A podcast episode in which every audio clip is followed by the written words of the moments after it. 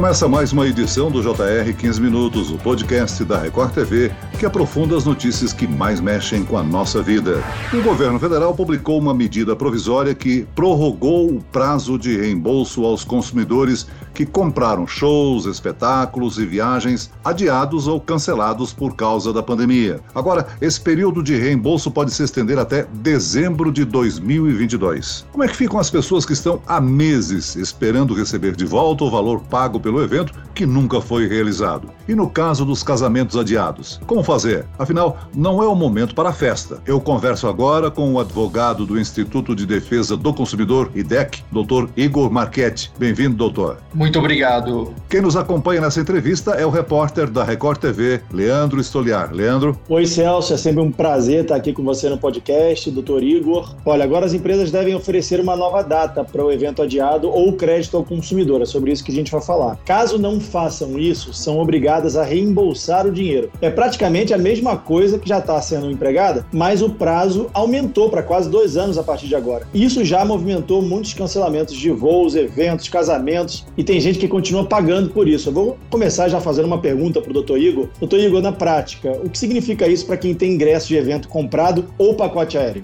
Na prática, o consumidor tem que entrar em contato com a empresa para resolver essa situação, verificar qual é a alternativa que vai ser proposta, se vai ser uma remarcação ou se vai ser uma concessão de um crédito para que o consumidor possa exercer esse direito posteriormente. Infelizmente, o reembolso só é garantido nos casos de não concessão de uma dessas alternativas.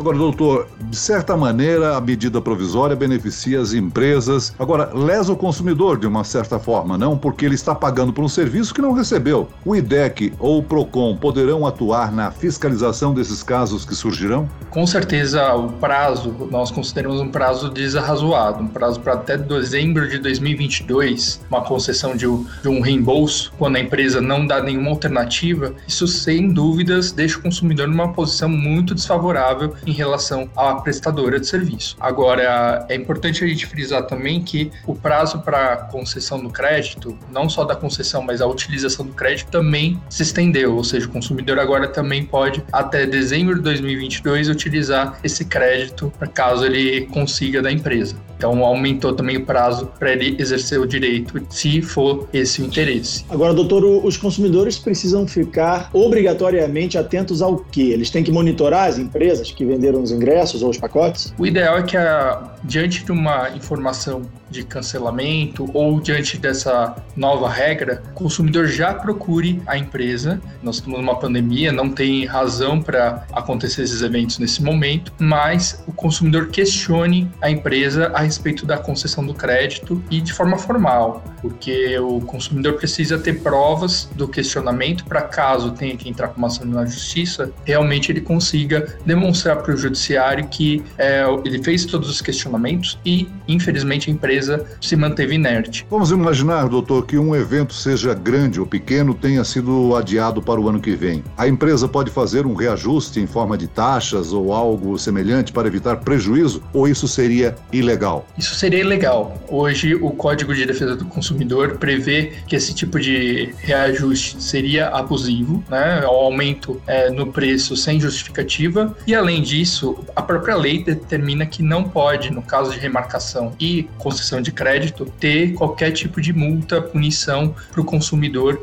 a respeito desse assunto. A única questão que é relevada, né, se sobressalta, é talvez uma taxa operacional, uma questão de diferença operacional, um custo que a empresa tenha que devidamente comprove que teve esse custo a mais para que seja abatido no crédito. Isso é possível, mas lembrando que uh, a regra é que não pode ter nenhuma punição, nenhuma cobrança extra para o consumidor. Agora, doutor, é importante a gente deixar claro para quem está ouvindo o nosso podcast que esses ingressos comprados podem ser reembolsados em forma de dinheiro ou crédito para outros eventos. Mas no final, doutor, quem escolhe o que prefere é o consumidor ou a empresa tem essa premissa? Uma das críticas que nós temos, inclusive a lei e a medida provisória inicialmente, que inicialmente era uma MP, depois foi convertida em lei, é justamente isso. A opção passou do consumidor para a empresa. Nós consideramos isso totalmente desarrazoado. Isso pode ser inclusive questionado, porque o consumidor ele é a parte mais vulnerável e ele não pode ficar à mercê da empresa. Hoje a lei prevê isso. A empresa que escolhe a concessão ou a remarcação. De fato, é algo questionável e se o consumidor questionar na justiça, pode ser passível de mudança de entendimento em relação à interpretação dessa lei. É claro que a pandemia está provocando uma crise econômica. Vamos imaginar que a empresa que adiou o evento, doutor, vá à falência dentro desse prazo. O que, que acontece com o consumidor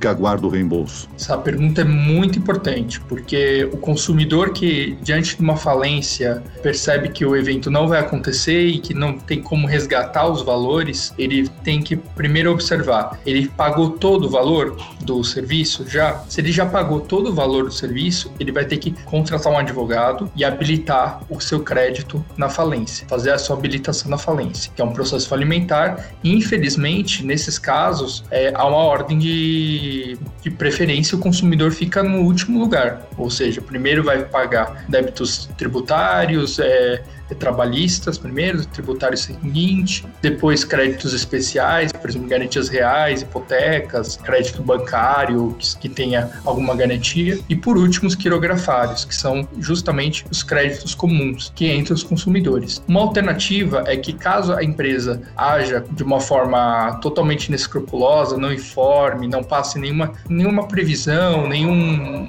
cuidado para o consumidor nesse sentido, ele pode, o consumidor, também pedir a desconsideração da personalidade jurídica. Então, é algo possível, né, em casos de falência, mas tem que ter esse pedido. Agora, se o consumidor não pagou tudo ainda, né, não realizou todo o pagamento, aí é interessante ele entrar na justiça, no juizado especial, pedindo uma tutela de urgência para que o consumidor pudesse é, rescindir o contrato e sustar os pagamentos futuros, já que o evento não vai acontecer, não faz sentido ele continuar pagando por algo que não, não vai ocorrer. Então, doutor, o senhor falou que o consumidor ele é o último a receber no caso de falência e a empresa tem a premissa de escolher como vai pagar o consumidor.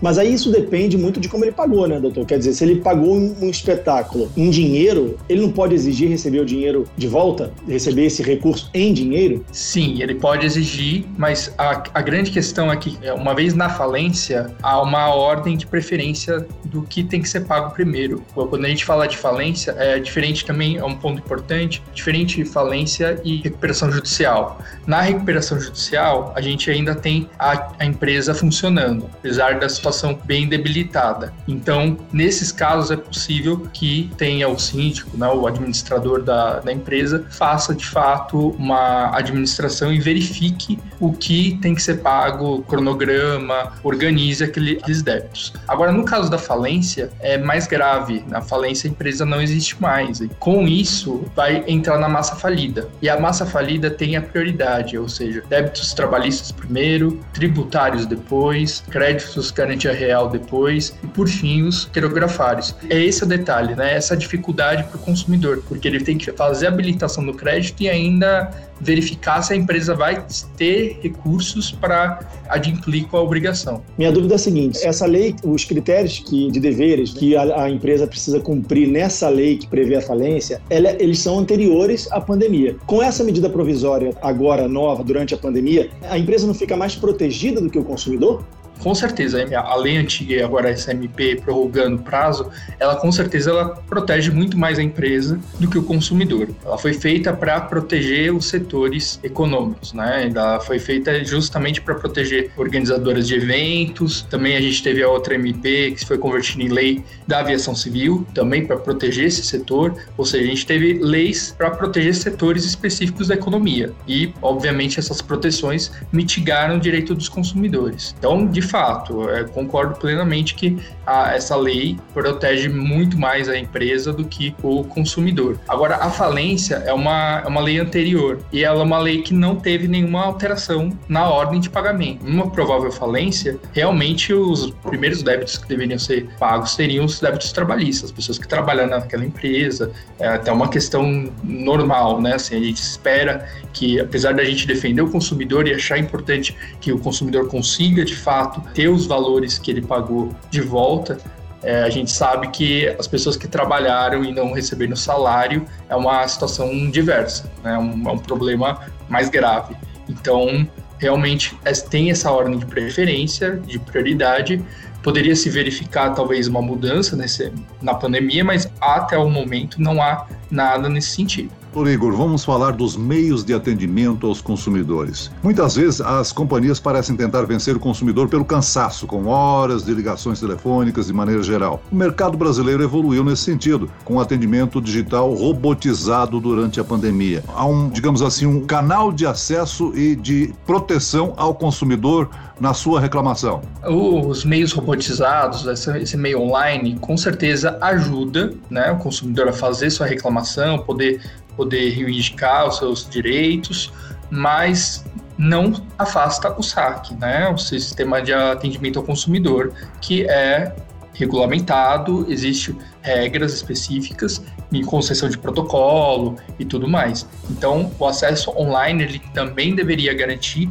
o protocolo de atendimento para que o consumidor posteriormente, caso a demanda dele não fosse resolvida, ele pudesse reivindicar e reclamar com base no protocolo, na data do atendimento, podendo inclusive printar a tela, né? Isso é um, é um ponto positivo para criar provas a seu favor de que fez a solicitação e não foi atendida. Então, é, é realmente uma medida que é, é, positiva, né, das empresas trazerem os atendimentos, mas ele tem que ser satisfatório. Ele não pode ser só mensagens padrões, onde o consumidor fica conversando com o robô simplesmente e depois é, não ter sua demanda atendida ou fica num looping de reclamação e naquele chat e no final das contas é só uma perda de tempo onde o consumidor se emborrece mais ainda. Um consumidor ou um grupo de consumidores pode encaminhar, digamos, uma queixa ao PROCON para receber uma ajuda na reivindicação? Pode, pode fazer a reclamação por PROCON. PROCON recebe as denúncias, reclamações dos consumidores. Esse realmente é um caminho possível. Fora isso, o consumidor pode procurar também caso a empresa esteja habilitada, esteja listada no, na plataforma do consumidor.gov.br, que é ligada ao Ministério da Justiça, para que com a resolução, com o um acordo no, nessa plataforma, se resolva e, e, atenda a necessidade do consumidor. Então, são medidas realmente importantes. E também as pessoas podem consultar o nosso site, o site do IDEC, que tem várias orientações e informações a respeito de dúvidas de consumo. Doutor Igor, eu sou um exemplo clássico disso aí que o senhor falou. Já fiquei horas e horas no chat tentando resolver problema e no final acabei mais irritado do que satisfeito com o que eu comprei, né? E mudando de opinião e pensando em não comprar mais. Na sua opinião, o que o governo poderia fazer nesse momento para proteger o setor de eventos e, ao mesmo tempo, garantir que o consumidor não se sinta lesado? É, eu acredito que a questão dos prazos, né, a medida provisória já foi editada, já foi publicada, já está valendo, né? Infelizmente, esse é um ponto que é difícil agora, depois da publicação. Obviamente que essa medida provisória vai passar pelo Congresso, talvez ela não ela passe por ajustes, inclusive nessa questão dos prazos de reembolso porque não é razoável o consumidor que ficou já um ano aguardando, quase um ano, né? Porque a pandemia começou em março e agora chegaria a um ano, agora ele se depara com um prazo de prorrogação para 2022.